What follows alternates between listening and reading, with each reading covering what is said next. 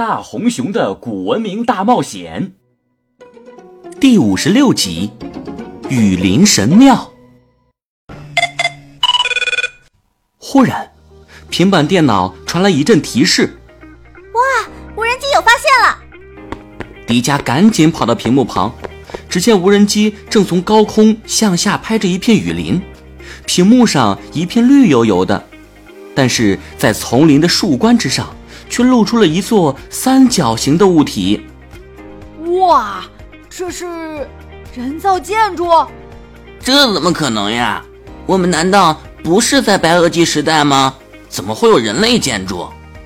森林的树木平均都有五六十米高，而这座建筑显然比森林还高一些，说明它真正的高度不止六十米。那可是一座相当于二十层的大楼啊！啊哈！我们快点出发吧！无人机传回的距离，这个建筑距离我们有三十公里。我已经让小茶为我们制作了一张地图，现在我们可以导航过去了。哇，不错嘛！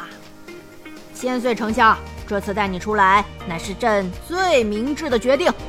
迪迦，你去死！哈哈哈哈！出发！小茶，快给我们提供你的导航路线。前行一百米，在一个水塘旁左转。天哪，太棒了！有了导航，再也不用担心在雨林里迷路了。有了地图和导航的帮助，迪迦四人一路平安前行。不得不说，千岁的导航确实厉害，不仅标注出哪里有山，哪里有近路，甚至标注出哪里是食肉恐龙的活动区域，帮助大家减少了许多没必要的麻烦。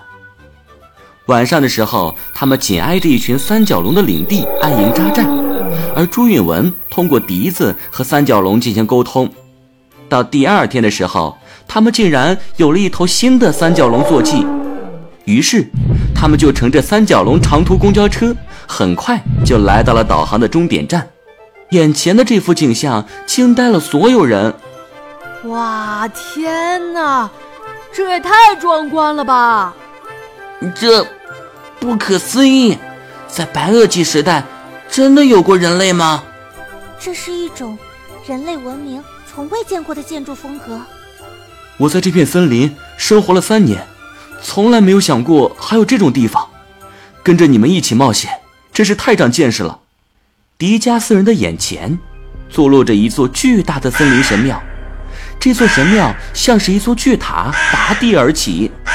它整体都是青色，又有巨大的石块组成，裸露出的石块上爬满了青色的苔藓，长满了密密麻麻的藤蔓。一道百米长的石头阶梯向上而去，地面上石头阶梯的入口站着一对雕塑，雕刻着两位巨大的人形战士，他们的模样看起来像是人类，身上却穿着铠甲，手上握着矛一样的兵器。但是在他们的额头上，竟然还长着三只眼！啊，这不杨戬吗？什么杨戬呀？三只眼的巨大战士还是两个？莫非是二郎神杨戬和他的双胞胎兄弟？迪迦，你又开始瞎编了！我们现在正位于一个类似于白垩纪的恐龙时代，怎么会有跟杨戬有关的雕塑？不是所有三只眼的形象都是杨戬啊！